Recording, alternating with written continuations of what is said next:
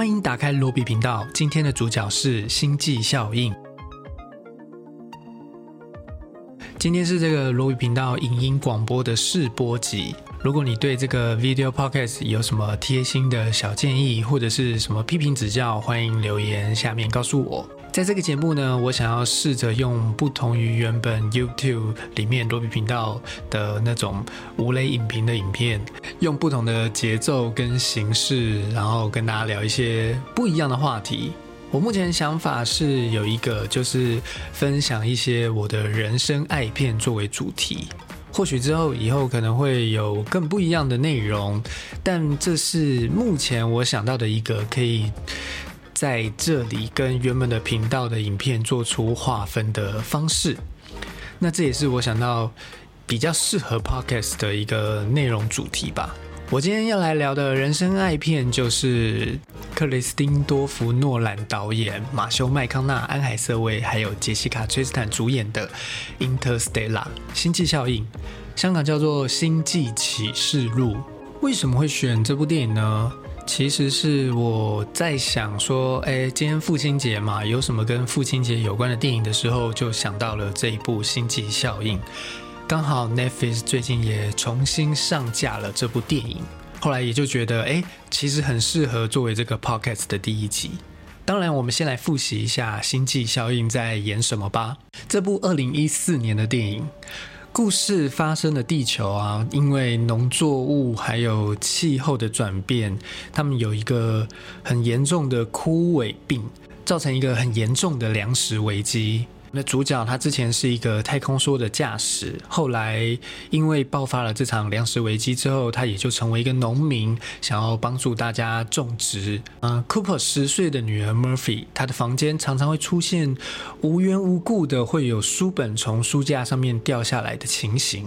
那个时候，他们认为这是一个灵异现象，对，一个一直在讲。科学的电影其实出现这个灵异现象是蛮有趣的。那这里值得一提的是，回去重看的时候，你就会发现到这部电影里面饰演这个 Murphy 的哥哥，也就是 Cooper 的马修麦康纳的另外一个小孩，那个男生，对，就是现在很有名的 Timothy s h a l a m e t 提莫西夏勒梅。是的，他有演出这部电影，好像是他的人生的。我记得好像是他人生的第一部电影，可以去看一下他还不是现在这个样子的时候，在里面他的表现跟现在我们看到的 Timothy Chalamet 完全不太一样，就是一个很普通的男生。当然，那个戏的重点，当然那个戏的重点不算是在他身上。然后有一次，一场沙尘暴袭来的过程中，他们在 Murphy 的房间里面看到了奇怪的景象。然后他们借由那个景象呢，破解出了一个地标。于是马修麦康纳就带着他的女儿前往那个地方。后来发现那是美国太空总署 NASA，也就是原本马修麦康纳任职的地方。在那里呢，他们遇见了一个算是马修麦康纳的呃老长官吧，这个布兰德博士。他见到 Cooper 之后，就跟他说：“哇，你是我们的希望，怎么了？”然后要带他，要请他带着大家前往去前往土星去执行一个任务。呃，他们在土星的附近发现了一个虫洞，这个虫洞就有点像是一个传送点的状态。对他们认为这个虫洞是有外星智慧刻意放在那边的，那就是要协助人类前往一个遥远的星系去移居。在虫洞的后面，他们已经找到了一些有可能可以移居的星球。他们派了十二个科学家，在十年前就已经出发了。那现在呢，就是要马修麦康纳带着大家前往去那十二个星球当中的其中三个，还有回传讯号的三个星球，看看有没有可能适合人类住，看看有没有可能适合人类居住的星球。但是要执行这场任务，也就意味着。Cooper，也就是马修麦康纳饰演的这个角色，要跟他的女儿离开很长的一段时间，起码两年、三年、五年等等的。但 Cooper 还是为了拯救这个世界啊，对这些，或者是觉得那是他的使命啊，决定去参与这项任务。好，担任这个太空船的驾驶。执行这个拉萨路计划。尽管很伤心、很难过，Cooper 还是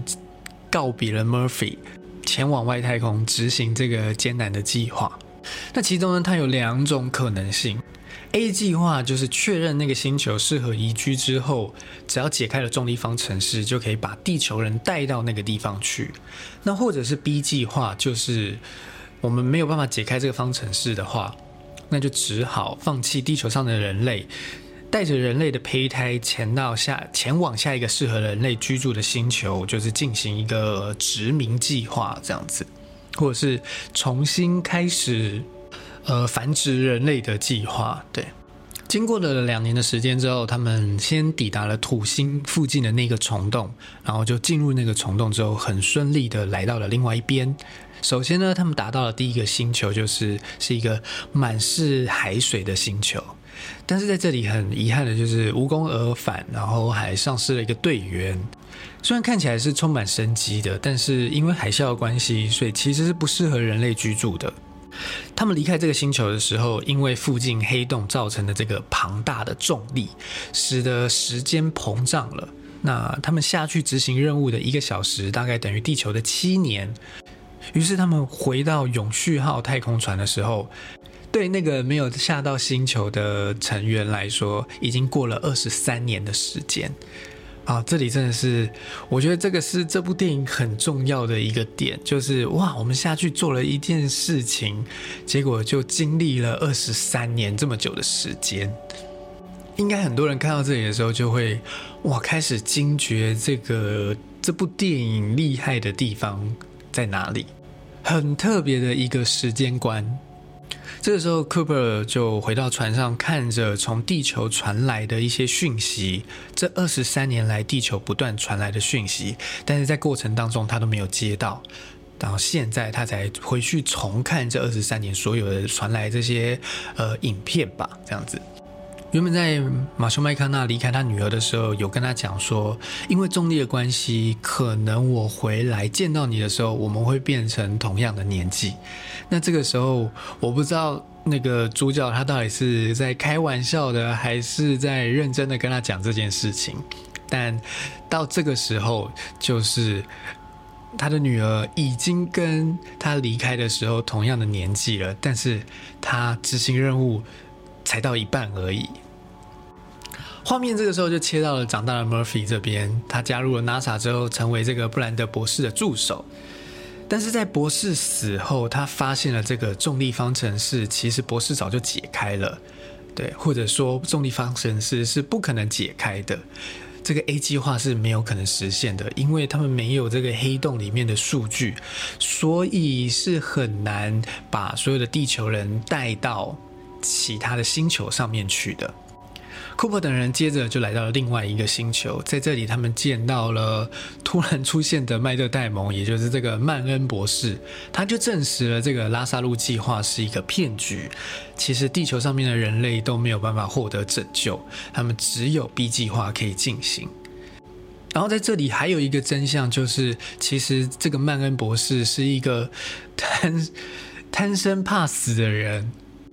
他来到这里之后，发现自己没有面对死亡的勇气，所以传送了假讯号，或者是捏造了一些假数据，希望有人能够来拯救他。在他的谎言被拆穿之后，就只剩下马修麦康纳还有安海瑟薇两个人回到了永续号。在发生了一连串的事情之后，为了要帮助安海瑟薇前往最后一个星球寻找人类生存的机会，马修麦康纳就让自己进入到了黑洞当中。没想到他却意外的进入到了一个神秘的，没想到在黑洞当中，他意外的进入到了一个神秘的超立方体空间。后来他就发现了，哇，原来自己就是女儿房间中的那个鬼魂。于是他用重力波给了自己坐标，然后叫自己不要离开。最后，终于找到方法。把这个在黑洞当中观察到的数据交给了长大的 Murphy，那他的女儿就带领人类成功的离开了地球，完成了这个 A 计划。最后结局，他发现自己醒来之后，在这个已经在这个最后的结局，他发现自己醒来之后，已经在这个人类移民出来的太空站上面，然后接跟着，然后跟着自己的女儿，也是很已经，然后跟这个已经垂垂老矣的女儿 Murphy 重新见面。那这个时候，Murphy 的床前已经是一堆他的孩子们了。好，所以 Murphy 就跟他爸爸重新见面之后，见了两分钟之后，他就跟他说：“ 哦，我已经不需要你了。”然后鼓励他的父亲继续去寻找在那边呃，在一个不知道哪里哪个星球上面独自等待的那个安海瑟薇。故事大概就到这边结束了。其实，在呃，我这次重看《星际效应》的时候，尤其是在上太空之前的部分，我都有一种我好像第一次看这部电影的感觉，就是有好多之前可能看过忘记的细节，或者是之前没有看到的细节，就是哦，重新把这部电影的所有的东西都连接在一起，我觉得蛮值得回头再看一次这部电影的。对，然后。除了里面有好多好多的科技名词之外，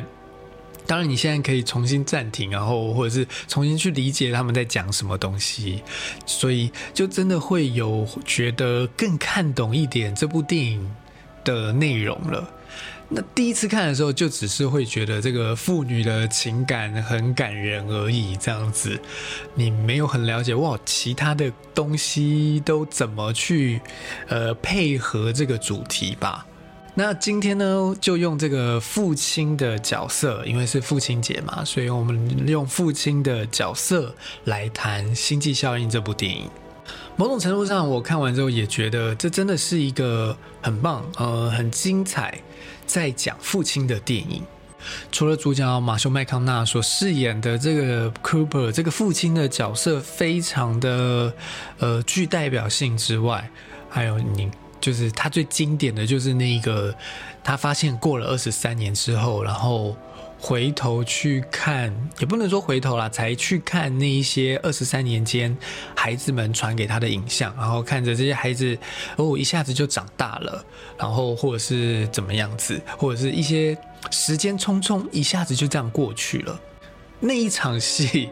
他就看着那些影片，然后自己一个人坐在那边哭的表情，或者是那个表演，真的是绝对是让很多人很很难过，然后或者是很深有同感的。我记得当年这部电影在上映的时候，刚好我我跟另外一个人聊到这部电影，他就跟我说：“哦，他完全中，因为他有一个女儿，所以你完全可以体会那个。”在女儿的身上，你会看到时间咻一下就飞走的那个那个遗憾吧。所以，对，就是马修麦康纳非常精彩的一场戏就在那里，也是一个我觉得很多父亲会有的一个感受，就是看着孩子一下子就长大了，时间一下子就过去了。而我觉得反过来，另外一方面，这部电影，这部电影用了很多的方式去比喻父亲。或者是解构父亲，比如说，我觉得很大的一个程度，这部电影里面在讲的那一个可以穿越时间跟空间的重力，就是父爱的一个很大的比喻。简单来说，如果要下标题的话，就是父爱就像重力一样，是一个你平常感受不到，但又其实非常重要的一个东西。好，这样子自己觉得很尴尬。他把你紧紧的拉住，对，然后把你可以嗯啊好好的待在这个星球上面。呃，在这部电影中，我有一个感受，就是父亲是跟我们关系很特别的一个一个职称或者是一个位置，因为他不像母亲，他。他虽然是制造你的很重要的另外那一个人，但是，嗯，他没有生你出来，所以其实他跟你的亲密关系是没有那么大的。就是我想每个人跟父亲的关系是没有跟母亲来的那么紧密的，大多数来说。